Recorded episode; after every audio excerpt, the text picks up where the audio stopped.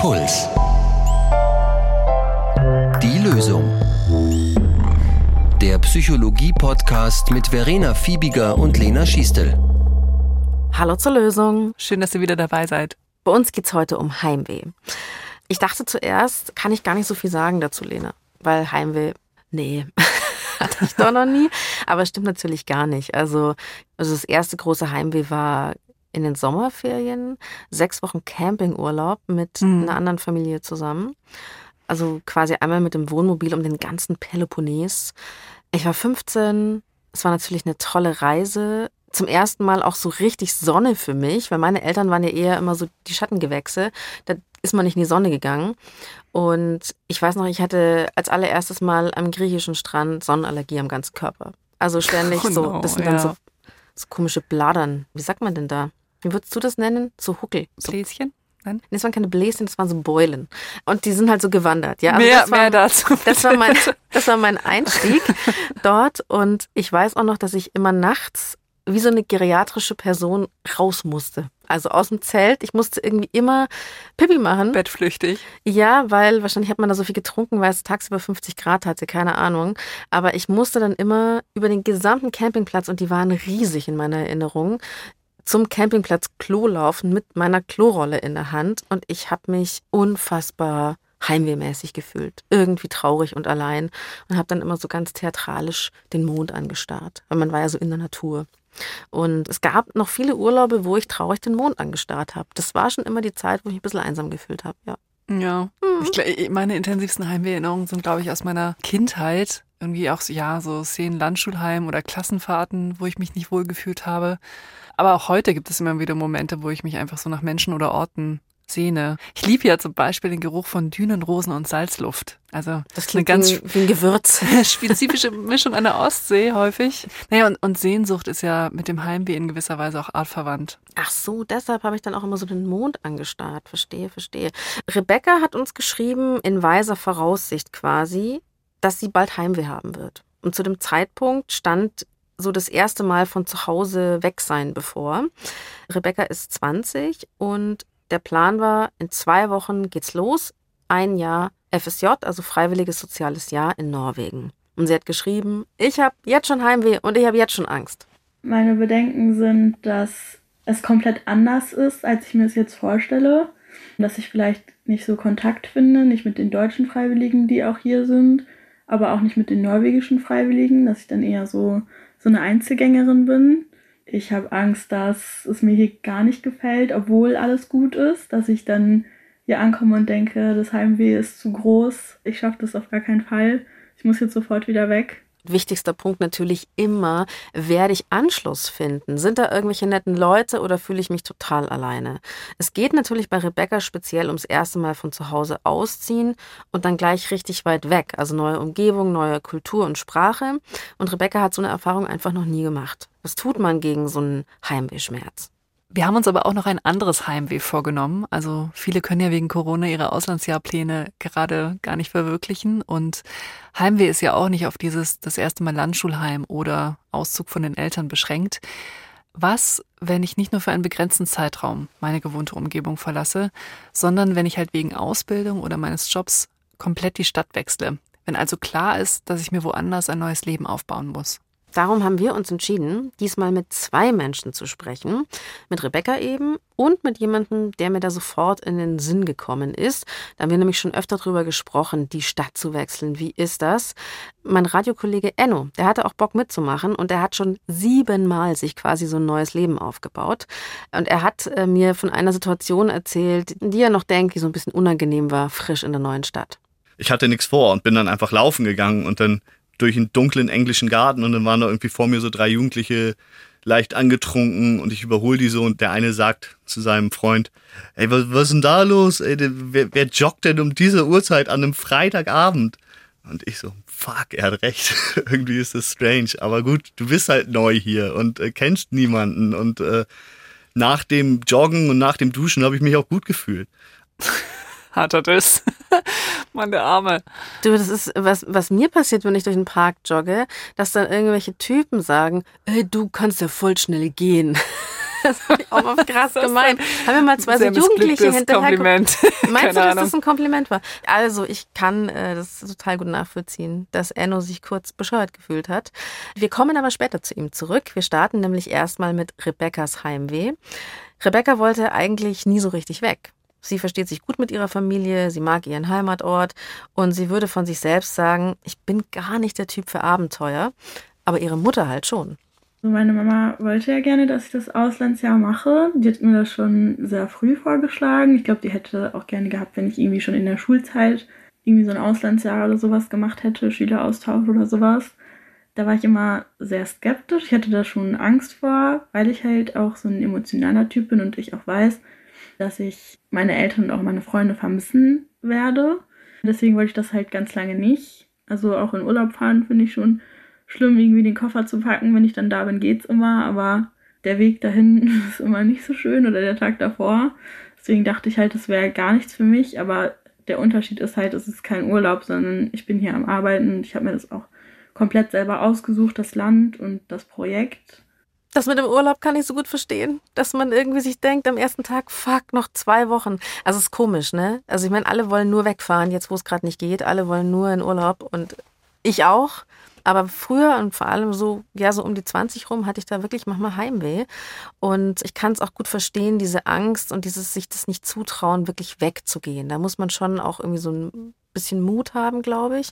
Ist es denn sehr wahrscheinlich, dass man auf jeden Fall Heimweh haben wird, wenn man das davor schon so ein bisschen fühlt? Ja, also es gibt eine sehr pragmatische Grundregel zur Vorhersage von menschlichem Verhalten, nämlich vergangenes Verhalten und Fühlen sagt zukünftiges Verhalten und Fühlen vorher.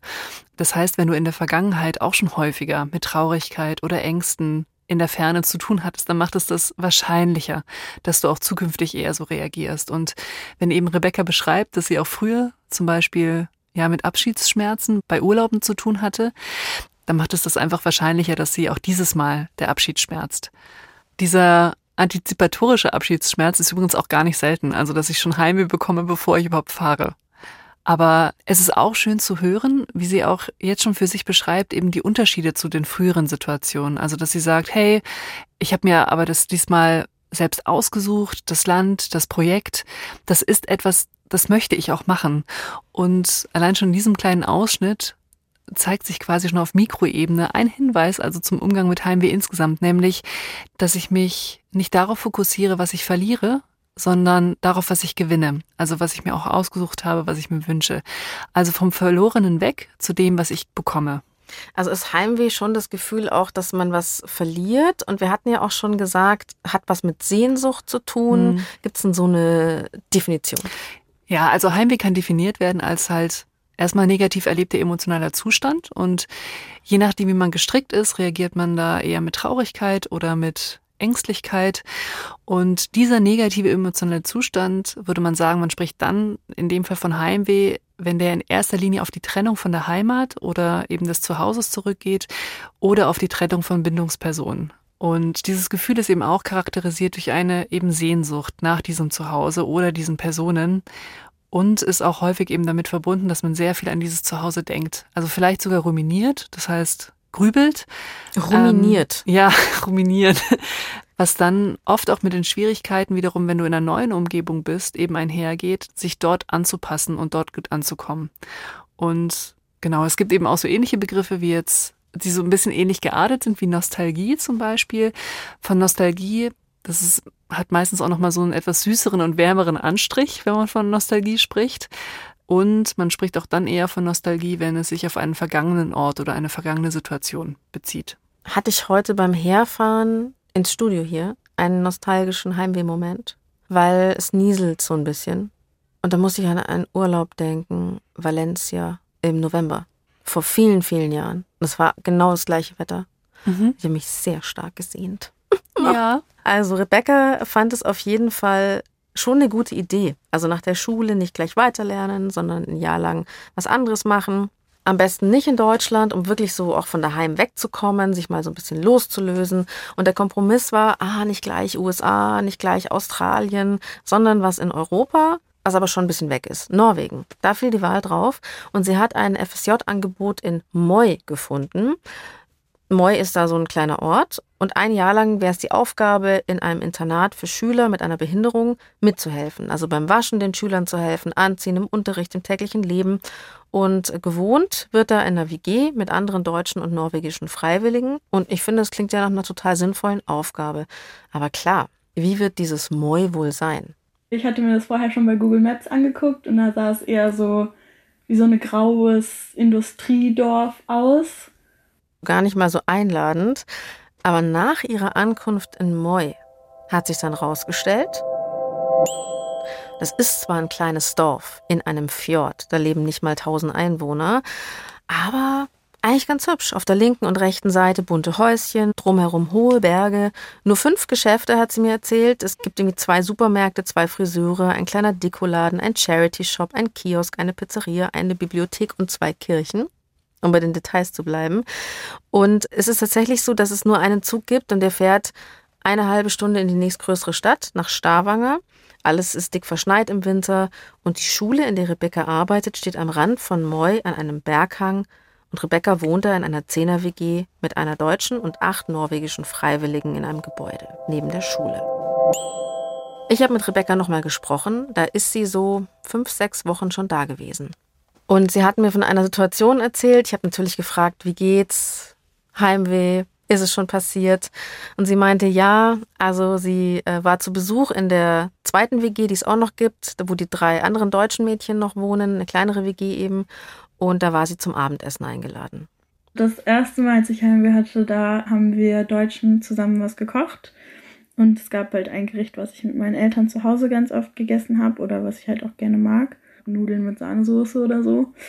Und ich habe halt das gerochen und gegessen und ich musste halt direkt anfangen zu weinen. Es kam auch so aus heiterem Himmel, also davor ging es mir eigentlich voll gut, aber als ich dann so den Geschmack und den Geruch hatte, musste ich halt direkt an zu Hause denken und ja, da musste ich halt beim Essen ein bisschen weinen. Oh, ja. Weißt du, oder hat sie das erzählt, wie die anderen darauf reagiert haben? Ganz gut. Also die haben sie getröstet und es ist wohl eh ganz schön da, dass sie sich ein bisschen das Leid teilen konnten. Ja, so. voll gut. Also dass sie so das zeigen konnte und das dann auch, ja, gesagt hat, dass es Heimweh ist und dass die anderen sie dann auch getröstet haben. Jetzt ist es ja zum ersten Mal so richtig aus ihr rausgebrochen beim Essen. Ja. Also dieses das Essen von den Eltern zu Hause. Ja, für ganz viele ist eben Essen und Familie auch eng miteinander verknüpft, weil eben das gemeinsame Essen auch häufig der Moment ist, wo eben die Familie zusammenkommt. Und ja, also ich kann es total gut verstehen, dass dann auch in dem Moment Rebecca, ja, die Tränen kommen. Das ist übrigens auch etwas, was ich häufiger mit Klientinnen von mir auch erarbeite. Lena arbeitet, by the way, als systemische Therapeutin. ja, genau. Ja, und eben wenn ich in der Therapie höre, dass in einer Herkunftsfamilie Essen eine ja positive und auch bedeutende Rolle gespielt hat. Das muss nämlich jetzt auch nicht unbedingt sein. Es, also in manchen Familien gibt es auch andere Bindemittel, wie zum Beispiel jetzt gemeinsam Musik machen. Es ist nur eben bei vielen das Essen. Ja, und wenn ich das höre, dann frage ich auch, ob meine Klienten eigentlich klassische Gerichte aus der Familie selbst kochen können.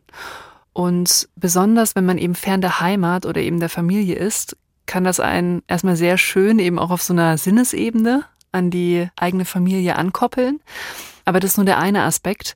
Es kann nämlich auch, und das ist der andere, total wohltuend sein, zu merken, dass man eben ein Stück Heimat und Familie selber herstellen kann. Also, dass man das quasi in sich trägt und auch selber produzieren kann. Ach so, dass man das Essen selbst macht und sich damit die Familie nach Hause holt. Klar. Ob das dann aber auch so riecht und schmeckt wie bei der Mutti, du. Ich weiß auch noch, wenn man äh, zu den Großeltern reinkommt oder so, da hat es immer den gleichen Flavor. ähm, oder die, die Gerichte, die es daheim immer gibt. Bei uns ist das irgendwie Riss Kasimir. Meine Mama hat immer so Themenessen quasi. Bœuf Stroganoff oder auch Pasta Schutter. Bei uns heißt Spaghetti Bolognese Pasta, Ah, Pasta Schutter zu okay. Hause. Da sagt der Italiener aber auch völliger Quatsch. Das ist nämlich einfach nur, also es heißt eigentlich nur abgetropfte Pasta. Das sind deine Familiengerichte quasi. Das sind so die Hauptfamiliengerichte, ja. Und die kennt auch sonst immer keiner. Aber obwohl, wenn von euch irgendjemand Riss Kasimir daheim macht, bitte Zuschrift und Foto. Nehmt ihr auch Bananen und Ananas? Egal, also ähm, Essen. Wichtiges Ding. Rebecca muss es auf jeden Fall noch ein bisschen länger ohne dieses heimische Essen schaffen. Und wahrscheinlich wegen Corona wird es auch so sein, dass sie über Weihnachten nicht nach Hause kann. kann sie sich jetzt auch schon mal überlegen, was sie kocht in der WG. Sie hat sich quasi vorgenommen, das aber sowieso durchzustehen bis Ostern. Also bis Ostern möchte sie auf jeden Fall in Moi bleiben. Und Hilfsmittel war sehr viel telefonieren in der Anfangszeit. Sie hat gemeint, zu festen Zeiten, jeden zweiten Tag.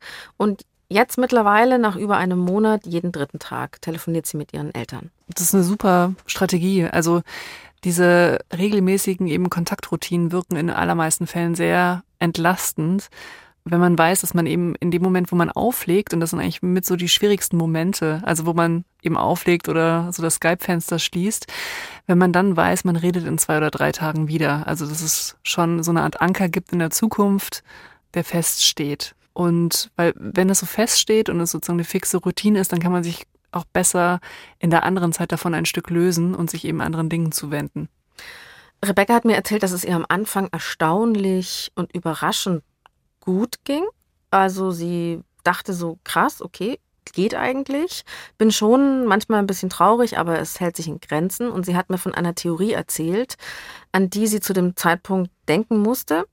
Und ich bin gespannt, was du zu dieser Theorie sagst, Lena. Das hat sie von einem ehemaligen FSJler bei so einem Vorbereitungskurs auf dieses ganze Jahr gesagt bekommen.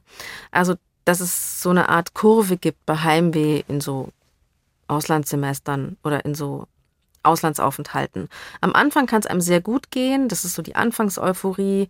Und dann ist es oft so, dass die Stimmung stark abfällt bis zum Ende des Jahres hin. Und dass es dann auch noch über Weihnachten, Silvester unten ist, die Stimmung, man ist nicht gut drauf.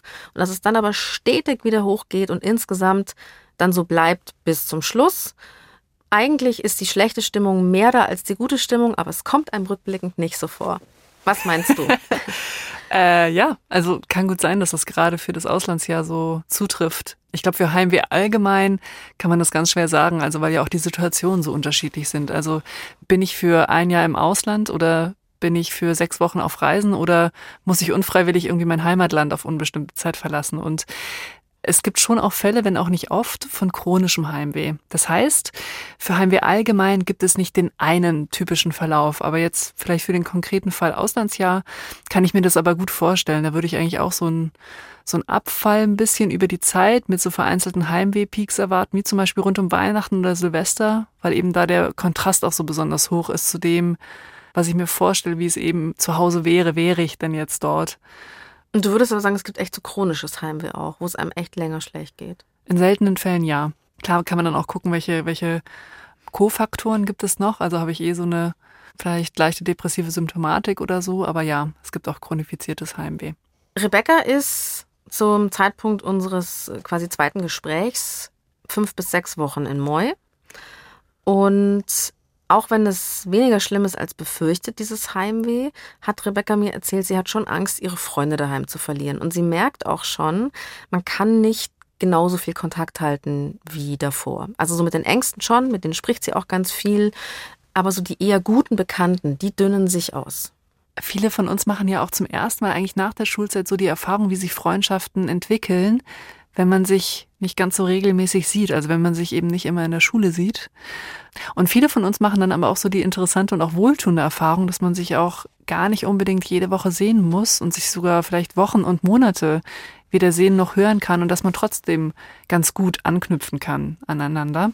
Und vielleicht ist Rebecca auch dann überrascht, also dass sie relativ leicht vielleicht mit einer gedacht eben ausgedünnten Bekannten aber auch wieder gut anknüpfen kann, wenn sie zurück ist. Also das wird noch spannend, also wie es dann wirklich ist, wenn sie wieder zurück ist. Das ist ja ganz oft so nett, dass man startet und weggeht und sich noch gar nicht vorstellen kann, dass danach das Leben vielleicht einfach auch weitergeht und ja. man die Leute dann wieder sieht und dann und man kommt zurück und so viel hat sich gar nicht verändert und ja. keiner checkt, was man eigentlich Geiles erlebt hat.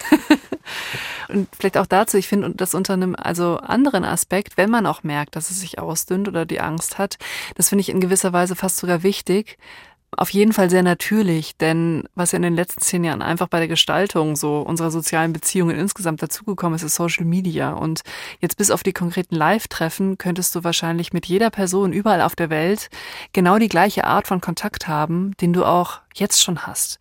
Und wenn man jetzt mal annimmt, dass du dir in deinem Zuhause eigentlich so das perfekte Maß an Sollkontakten, also dass du dich so auf das perfekte Maß eh schon eingependelt hast, Also du hast quasi genau die perfekte Menge an sozialen Kontakten, die dir gut tut. Wenn du jetzt all diese Kontakte von zu Hause auch in die Ferne mitnehmen würdest und weiterführen würdest, in der gleichen Intensität, einmal im direkten Kontakt, aber auch so mit der inneren Beschäftigung mit den Menschen, dann hättest du ja eigentlich gar keine Kapazitäten für neue Menschen frei. Also das wäre so eine Art Ressourcenkonflikt. Mhm. Ähm, ich kann natürlich trotzdem darüber traurig sein, also über die Kontakte, die vielleicht ein bisschen einschlafen in meiner Heimat, aber es liegt quasi in der Natur der Sache in dem Moment, wo ich eben neue Leute kennenlerne und dafür auch Energie, Zeit und eben inneren Raum quasi zur Verfügung stelle, habe ich eben weniger für die anderen. Ich denke, die wichtigen Kontakte, die führt man schon weiter, aber klar, man braucht auch Zeit für neue Leute. Das Gute bei Rebecca's Konstellation es gibt da Freiwillige, die ihre eigene Muttersprache sprechen, also Deutsch, aber auch einheimische Freiwillige, mit denen sie auch Kontakt hat und wo man dann auch einfach vielleicht einen besseren Zug Griff oder überhaupt so einen Eindruck von dem Land auch bekommt, wo sie ist. Und sie hat mir auch erzählt, dass die Lehrer an der Schule total dahinterher sind, dass die Freiwilligen viel gemeinsam machen. Es gibt einmal in der Woche so eine gemeinsame Zeit, wo sie entweder was über ihre Arbeit lernen oder Sport machen. Einmal die Woche kochen alle safe zusammen. Also es ist wie jetzt bei einem Erasmus auch oder wenn du zum Studieren weggehst, du hast so eine Peer Group, du hast so einen Verbund und da kannst du auf jeden Fall schon mal dran teilnehmen, was natürlich ein Riesenvorteil ist. Und es ist natürlich auch zeitlich begrenzt, auch ein Vorteil. Aber Rebecca hat gemeint, der Anfang war trotzdem ganz schön hart. Also am Anfang habe ich schon noch so geguckt, oh, jetzt ist der erste Monat um, nur noch neun Monate, bald habe ich es geschafft. So, also nicht im negativen Sinne, sondern einfach so, ach ja, so als Motivation, guck mal, jetzt ist es gar nicht mehr so lang. Das hat jetzt auch aufgehört. Manchmal denke ich noch daran, aber es ist auf jeden Fall weniger geworden. Ich erinnere mich gerade daran, dass ich mal in so einem, in so einer Summer School irgendwo im Süden Englands war das. Da habe ich auch jeden Tag abgestrichen. Und es war rückblickend so eine verdammt kurze Zeit. Aber es war echt so, oh Gott, noch ein Tag. Und irgendwann, eigentlich war es am Ende super nett. Also, aber es, ich glaube, es hilft vielleicht auch einfach, sich das so zu verbildlichen. Wie lang ist es eigentlich? Wie es Rebecca heute geht, das erzählen wir euch am Schluss. Da hat sich nämlich was Spannendes ereignet in Moi. und nun zu eben dem ganz anders gelagerten Fall, der ein bisschen später im Leben, so nach dem ersten Ausziehen, häufiger auftritt. Zu Enno nämlich. Enno ist eigentlich so der Heimweh-Vollprofi, auch vielleicht wie man damit umgeht. Der ist nämlich schon lang von zu Hause ausgezogen und hat an vielen Orten seinen Anker ausgeworfen.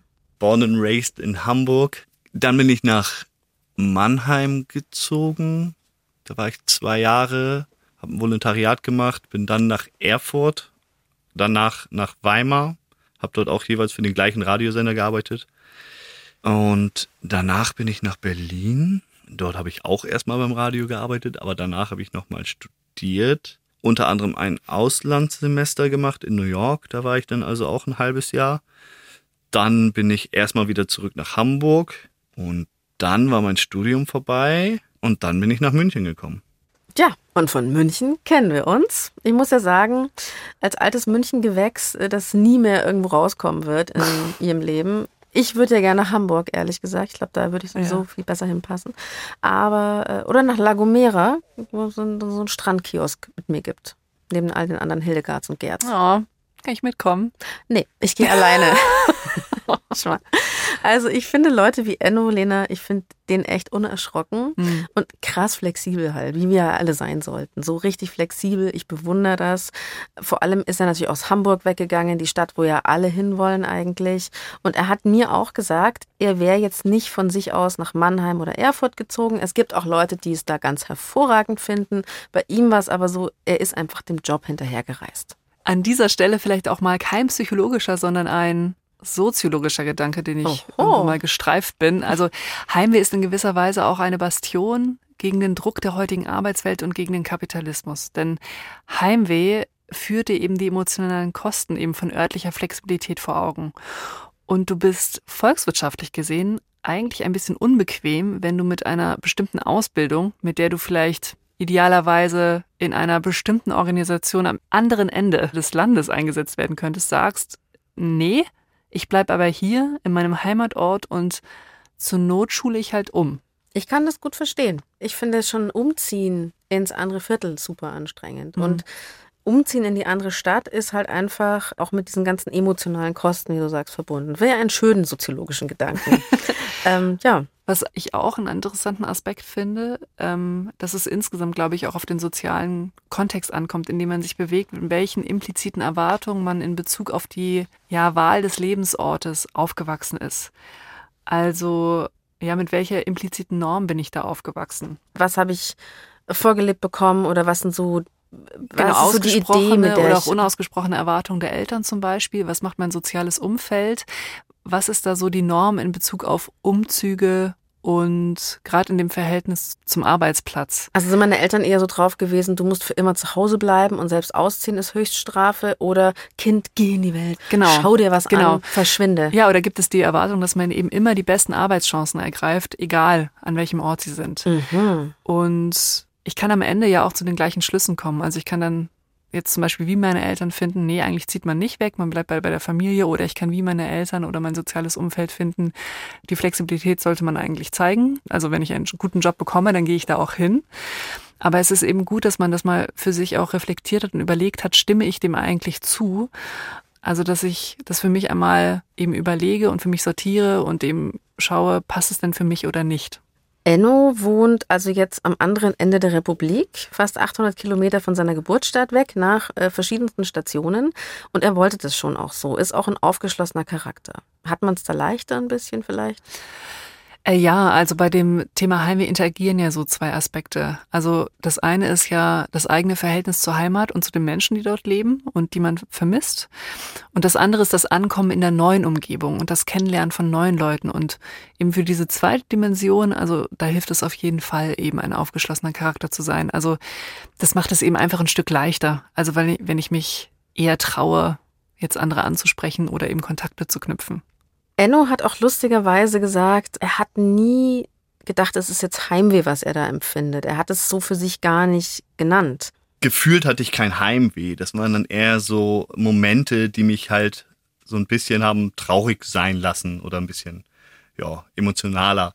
Wenn dann meine Mutter irgendwie gesagt hat, ja, komm doch morgen zu dem Geburtstag deiner Schwester, wir gehen schön essen, alle sind dabei. Ich so, ja, dann müsste ich mir einen Tag frei nehmen und äh, so spontan mal nach Hamburg kostet keine Ahnung. One Way allein schon 130 Euro mit dem Zug. Das geht halt mal nicht so schnell, ne? Und da gab es halt öfters solche Momente, wo ich halt dachte, ach, jetzt wäre ich schon gerne da, aber irgendwie geht es nicht. Und auch wenn irgendwie Geburtstage von Freunden waren, manchmal habe ich das dann auch einfach gemacht, aber wenn dann gerade viel Arbeit war oder so, dann lohnt es sich einfach nicht. Also wenn man nach der Arbeit am Freitag losfährt, dann ist man um keine Ahnung, Mitternacht in Hamburg, dann ist schon eh alles vorbei und dann fährt man am Sonntag wieder zurück. So, also das ist, ja, es ist auch einfach die Distanz, dass es einfach sehr weit weg ist. Und das fühlt man halt auch. Oder man weiß im Inneren permanent, man ist nicht mal so eben schnell da. Ja, und dieses Vermissen, diese Distanz spüren, das hatten wir auch schon bei Rebecca. Ich habe auch verstanden, dass es unterschiedlich ist, was dieses Gefühl auslöst. Eine Freundin von mir zum Beispiel, die ist umgekehrt von München nach Hamburg gezogen und die hat mittlerweile fast schon so einen norddeutschen Einschlag in der Sprache und sagt aber das Bayerische, das vermisst sie so, dass sie, wenn sie einfach aus dem Zug steigt und dann ist da so ein grantiger Schaffner irgendwie, der irgendwas auf Bayerisch ins Mikro plärt, das ist wunderschön. Da geht ihr das Herz auf. Und Enno konnte das auch nochmal ganz schön beschreiben, was er denn so an Hamburg vermisst. Ich war jetzt gerade wieder in Hamburg bin dann um die Alster joggen gegangen. Einfach so die Stadtbild ist natürlich total schön, aber ich glaube, primär ist es so ein bisschen die Weite, dass ich einfach, wenn ich am Hafen bin und da ist ja das Elbdelta und du kannst einfach kilometerweit geradeaus gucken, so. Oder bist halt auch irgendwie in einer Stunde an der Ostsee und hast halt das Meer vor der Tür.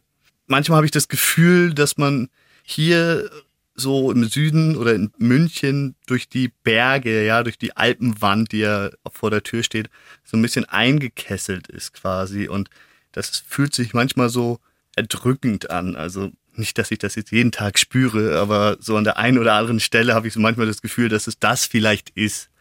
Ja, das ist so ein bisschen Interpretationssache.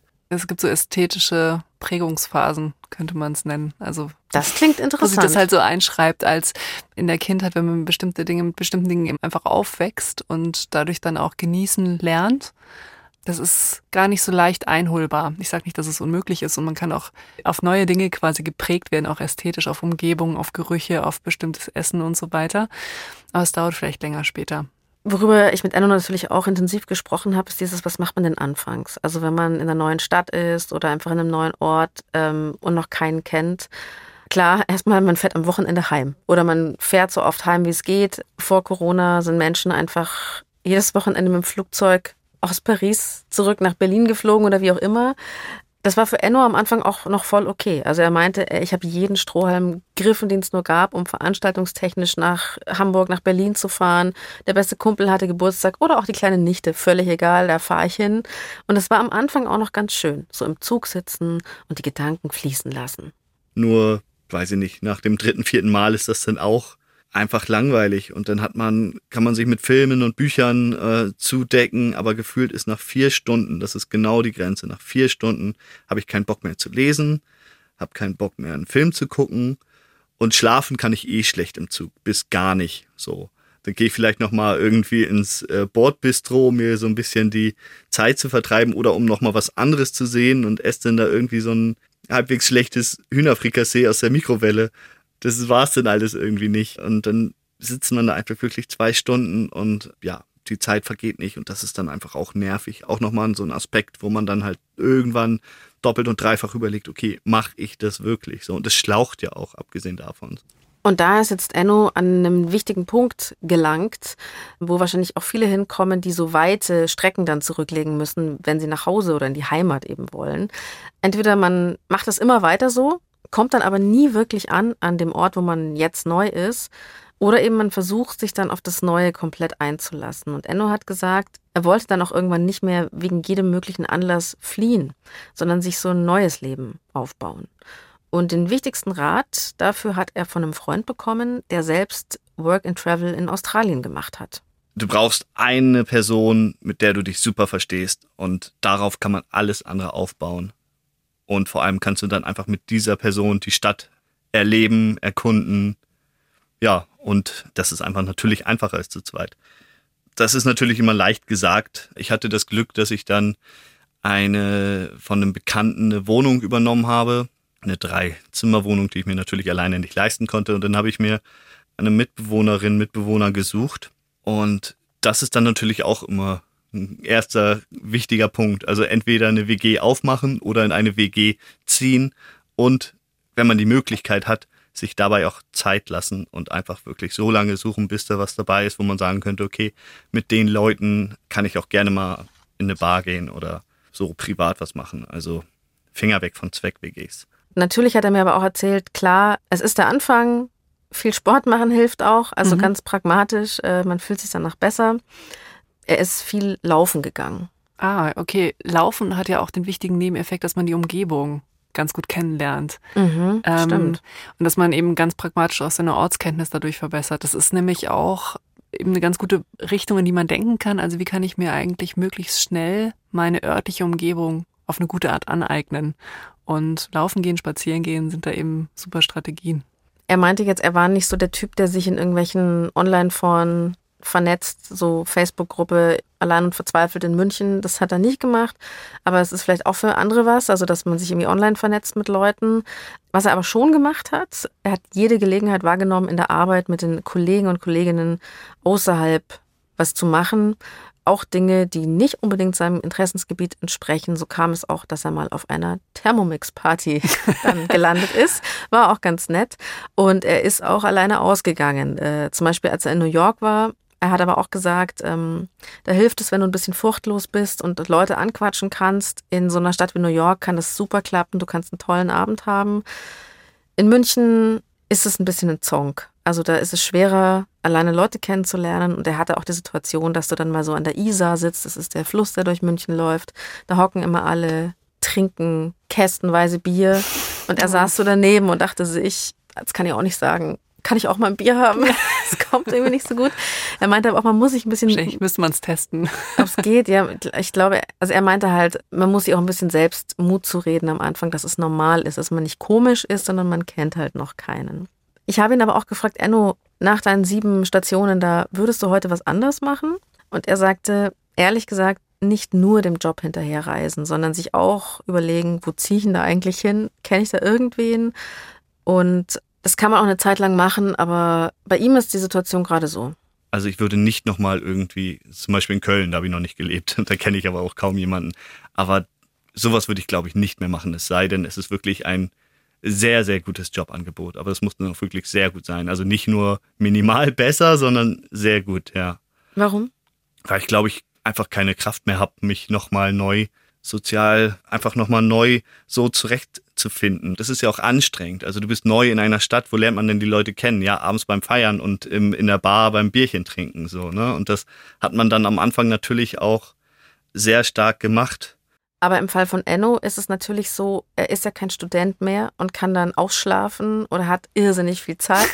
Und ich kenne das auch von anderen Freundinnen von mir, die weggezogen sind und die einfach gesagt haben, ey, ich arbeite irre viel und ich gehe irre viel aus und es macht auch Spaß, aber manchmal ist man auch einfach müde. Ja, die Anstrengung kommt da eben rein, wenn es halt dann zum Zweck, also so, dass man sich denkt, eigentlich habe ich keinen Bock, aber ich denke halt, ja, okay, ich muss aber Leute kennenlernen. Es passiert sozusagen nicht um der Sache selbst willen, weil ich selber Lust habe auf einen Barabend, sondern weil ich eben denke, ja, ich mache das, um dann eben Leute kennenzulernen. Wenn wir Dinge so zum Zweck statt um ihre Selbstwillen tun, ist es einfach anstrengend. Es ist halt Arbeit dann auch. Ja. Und man will ja nicht relaxen. Natürlich auch das Schöne ist mittlerweile, Enno will auch nicht mehr weg, weil er ist angekommen ich mag das jetzt total. Also ich habe wohne mit meiner Freundin zusammen und, und genieße auch einfach so die ruhigen Wochenenden. So früher hatte man ja manchmal oder ich manchmal Angst vorm Wochenende, weil ich noch nicht wusste, was ich machen werde oder es, ist, es war nichts geplant. Und dann ähm, hatte ich einfach so ein bisschen Panik vor dem Zustand. Gott, es ist Samstagabend und du hast nichts zu tun. Ja, diese Ängste habe ich nicht mehr oder Ängste ist übertrieben, aber diese Gefühle ich glaube, ich habe einfach kurz gesagt keine Kraft mehr, mich nochmal in einer neuen Stadt äh, so zurechtzufinden. Und man hat sich ja auch wieder hier viel aufgebaut, was ich jetzt mittlerweile auch nicht mehr missen möchte.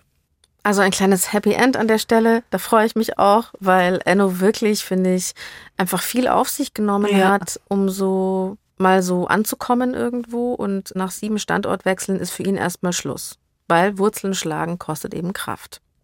Wie sieht es denn bei Rebecca aus mittlerweile, die ja zum ersten Mal von ihren Eltern weg ist, von zu Hause ausgezogen, dann gleich nach Norwegen? Sie hat mir, und da war sie eben noch nicht so lange weg, fünf, sechs Wochen in Norwegen, in Moi, das hier erzählt. Ich würde sagen, es ist ganz schön. Also im Moment denke ich nicht so viel an zu Hause, weil ich jetzt auch ähm, hier einen Freund gefunden habe und viel mit dem zusammen mache. Und irgendwie also ist mir das jetzt auch das Telefonieren mit meinen Eltern nicht mehr so wichtig wie am Anfang. Da muss ich jetzt eher noch mich ein bisschen zwingen, so daran zu denken. Ja, aber ich denke auch viel an meine Freunde im Moment, weil das natürlich auch schade ist, dass die den nicht kennenlernen können. Also wir uns nicht so gegenseitig vorstellen können und so. Ja. Kann es sein, dass wir jetzt so zwei so Happy People haben, die jetzt so in einer Partnerschaft leben? Ist ja ekelhaft. das ist nämlich die Lösung für alles. Das, das, also diese Message wollen wir jetzt eigentlich hier nicht verbreiten, nee. aber ich habe mich trotzdem total gefreut. Vor allem ist es auch noch ein norwegischer Freund. Das heißt, sie kann mit oh, dem auch noch das schön. Land erkunden und sie ja. kann an Weihnachten vielleicht sogar. Nein, also wir wollen jetzt hier nicht spekulieren, ja. Ich weiß nicht genau, was jetzt aktuell gerade los ist. Was ich auch noch ganz schön finde, dass Rebecca auch meinte, dass sie so enge Freunde da schon jetzt hat und sie eigentlich davor dachte, ich bin überhaupt nicht so ein offener Typ und es liegt mir eigentlich gar nicht in kurzer Zeit ganz enge Freundschaften zu schließen, aber so in der Fremde hat es ja. funktioniert. Ja, das man ist ja auch eben so eine Schicksalsgemeinschaft. Alle haben jetzt die gleiche Erfahrung, auch mit dem Heimweh und können sich da austauschen. Ich meine, das ist auch etwas, was wir oft sagen, aber es ist auch tatsächlich wichtig und eine Wahnsinnshilfe, wenn man eben da dann soziale Unterstützung hat. Eben Menschen, die das Gleiche erlebt haben und dass man sich da eben gegenseitig stützt. Aber natürlich ist Rebecca auch gleich herzlich eingeladen zu unserer Folge Fernbeziehung Teil 2, die ja. unter Umständen auf sie zukommen wird. Kleiner Hinweis, in unserer ersten Folge über Fernbeziehungen, die wir gemacht haben, erzählt Pia von ihrer, von ihrer Fernbeziehung nach Kanada. Montreal war es. So sehr wir uns für Enno und Rebecca freuen, haben wir noch eine Lösung für die, für die sich ihr Heimweh nicht nach Happy End anfühlt, Lena? Ja, also erstmal ganz pragmatisch muss man vielleicht sagen, Heimweh wird dadurch geheilt, dass man eben heimfährt. Aber wenn wir jetzt irgendwie halt sagen, dass man diese Option ausklammert, eine Sache, die man in der Ferne auf dem Schirm haben sollte, ist, dass man eben eigentlich zwei Sätze an Strategien braucht, wenn man Heimweh hat. Das eine ist eben Strategien für den Umgang mit meiner Heimat, also was ich eben mache, wenn ich viel an meine Heimat oder an meine Familie denke und da eben dann auch negative Gefühle habe. Und, und das ist sozusagen ein zweites Set, ich brauche Strategien, um gut in meiner neuen Umgebung anzukommen und um eben dort eben mein Leben gut zu gestalten. Und das macht schon Sinn, dass man sich davor drüber Gedanken macht, ne, bevor man weggeht. Ja, und dass es zwei dass es interagiert, aber dass es zwei verschiedene Dinge sind tatsächlich und vielleicht so ein paar Ideen für diesen Umgang mit meinem Zuhause. Also, dass ich eben für mich schaue, wie viel Kommunikation tut mir gut und wie viel Anker brauche ich in dem Wissen, dass dann doch auch es einen halt dann wieder auch damit konfrontiert, dass man nicht zu Hause ist, wenn man dann Kontakt hat. Dann, dass man sich sagt, vermissen und zwischendurch traurig werden ist voll okay. Dass man das eben bemerkt, auch zulässt. Man muss es nicht einfach wegschieben, und wenn möglich, dass man es auch vielleicht dann mit anderen vor Ort teilt und dass man sich auch einfach trösten lässt. Wenn ich merke, dass ich aber so schon arg irgendwie ins Grübeln komme. Also wenn ich merke, dass ich irgendwie gar nicht anders kann, als an zu Hause zu denken, dann sollte ich eher versuchen, auch so auf eine gedankliche Stopptaste zu drücken und, und dann sich auch zu fragen, idealisiere ich da vielleicht auch gerade meine Heimat? Also wäre gerade wirklich zu Hause ein wunderschöner Sonnentag und meine Familie sitzt im Garten und alle springen da rum, so. Oder wäre auch da Nieselregen und Langeweile? Und dass ich dann mir Ablenkung einplane. Also dass ich zum Beispiel auch gerade eben für diese etwas schwierigen Momente, wo ich gerade Kontakt hatte mit meinen Leuten zu Hause, dass ich mir für direkt danach irgendwie wiederum was einplane, was ich in meiner neuen Umgebung mache, damit man eben nicht in dieses kleine Loch fällt. Also es kann auch sein, dass man sich nach dem Kontakt echt erstmal schlechter fühlt. Ja. Ach krass, okay. Und deswegen eben kann es ganz sinnvoll sein, dass ich sage, okay, ich skype irgendwie von dann bis dann mit meiner Familie und das mache ich von sieben bis acht. Um acht bin ich aber auch schon verabredet und gehe dann zum Kochen mit meiner WG zum Beispiel. Dann brauche ich eben aber auch ein zweites Set an Strategien für eben dieses Ankommen in meiner neuen Umgebung. Und das ist eben einmal auf dieser sozialen Ebene, da hat ja Enno auch so ein paar ganz schöne Tipps gegeben. Also dieses ein, zwei Kontakte früh knüpfen und darauf irgendwie aufbauen, sich da so ein bisschen auf mitziehen lassen vielleicht dann auch irgendwie Sachen, die man eh auch gerne macht, die man auch dann vielleicht an einem neuen Ort machen kann, wenn man zum Beispiel einen bestimmten Sport gerne macht oder irgendein anderes Hobby hat. Da das ist meistens auch ein ganz guter Anknüpfungspunkt. Und dann, was es eben häufig auch einfach anstrengender macht, weil man eh lauter neue Eindrücke hat, dadurch, dass man eben umgezogen ist und in einer neuen Umgebung ist, dass auch klassische Routinen fehlen, die man sonst einfach in seinem Alltag zu Hause hatte. Das heißt, auch einmal zu schauen, wie kann ich mir das denn möglichst schnell aneignen? Also sich wirklich ganz konkret mit der Umgebung und auch dem Nahverkehrsnetz vertraut machen. Also tatsächlich in dem Moment, wo ich auch einfach den Ort immer besser kenne, fühle ich mich auch sicherer und bin dadurch auch nicht so viel stimuliert durch die ganzen neuen Eindrücke, die eben sind. Also dass ich zum Beispiel schon mal weiß, okay, da in der Früh kann ich mir, kann ich guten Kaffee trinken gehen oder da gehe ich auch gern essen oder also, dass man schon im Ort weiß, da finde ich Ja, tatsächlich, dass du dich lokal auskennst, dass du mhm. weißt, wo du lang gehen musst. Auch super pragmatisch, dass du dir häufig mal einen Stadtplan anguckst und weißt, wo du bist. Also es ist so, es ist wirklich eine Verortung, dass du dich örtlich eben beginnst, immer besser auszukennen. Und dann, dass du dir auch kleine Routinen baust. Und auch mit der Perspektive, okay, kann ich auch eine Zeit lang, wenn ich was Schönes entdeckt habe, ähm, das auch einfach ein bisschen öfter wiederholen und kriege halt irgendwann tatsächlich das Gefühl, dass irgendwie die Bäckerei-Fachverkäuferin dort mich eine schon richtig kennt. nette ist. Eine richtig nette ist und weiß, dass ich immer eine Rosinsemmel möchte und ähm, eine Zimtschnecke. Und vielleicht ein Tipp, der auch diese beiden Stränge dann auch wiederum zusammenführt, dass man sich auch an diesem neuen Ort fragt, was von dem sollte ich einmal nicht mehr hier sein? Was würde ich dann wiederum vermissen? Weil das kommt ja nämlich auch. Wenn man wieder Ja. weggeht, vermisst man den Ort ja auch. Das ist ja so, die, der Heimweh ist ja echt heimtückisch. Wenn man nämlich Heimweh hat, wenn man wohin geht und Heimweh hat, wenn man wieder weggeht. Aber was das Schöne eben daran ist, ist, dass du in dem Moment, wenn du dich das fragst, okay, dadurch machst du es dir automatisch auch ein bisschen nicht vertrauter, aber du koppelst halt sofort auf dieser Ebene an, so, aha, okay, auch dies wird irgendwann vielleicht mal wieder ein Ort sein, den ich auch wiederum vermissen werde und du bekommst ein wärmeres und sanfteres Gefühl zu dieser neuen Umgebung, die dich vielleicht sonst eher mal ängstlich macht oder so ein bisschen, dass du denkst, ah, das ist hier alles so anstrengend, ist eher diese Bewegung, dass du halt wieder ein wärmeres, offeneres Gefühl diesem Ort gegenüber bekommst, wo du halt vielleicht eigentlich schon angestrengt bist zu dem Zeitpunkt. Und eben diese Perspektive, was gefällt mir hier, was von dem, was ich hier erfahre, lerne, was würde ich davon auch wieder mitnehmen wollen, weil das auch die Perspektive wäre, also was hier soll auch zu meiner inneren Heimat werden. Und diese Perspektive hilft eben, dass ich unter meinen Füßen ein Stück Heimat baue. Vielen Dank an Rebecca und Enno, dass ihr eure Geschichte erzählt habt hier. Vielen Dank an euch. Und wir wünschen natürlich auch allen HörerInnen, die jetzt gerade das noch spüren, Ja. dieses Heimweh, dass es besser wird. Und vielleicht konntet ihr ein bisschen was mitnehmen. Vielen Dank an euch fürs Zuhören. Die Redaktion hatte Alexander Loos. Feedback und Themenvorschläge schreibt ihr bitte an die.loesung.br.de oder ihr schickt uns eine Sprachnachricht an die 0151 1218 und viermal die 5. Und wenn es euch gefallen hat, freuen wir uns, wenn ihr uns ein Abo dalasst und über eine Bewertung bei dem Podcatcher eurer Wahl. Es gibt nicht die Lösung. Jeder strauchelt, so gut er kann. Puls.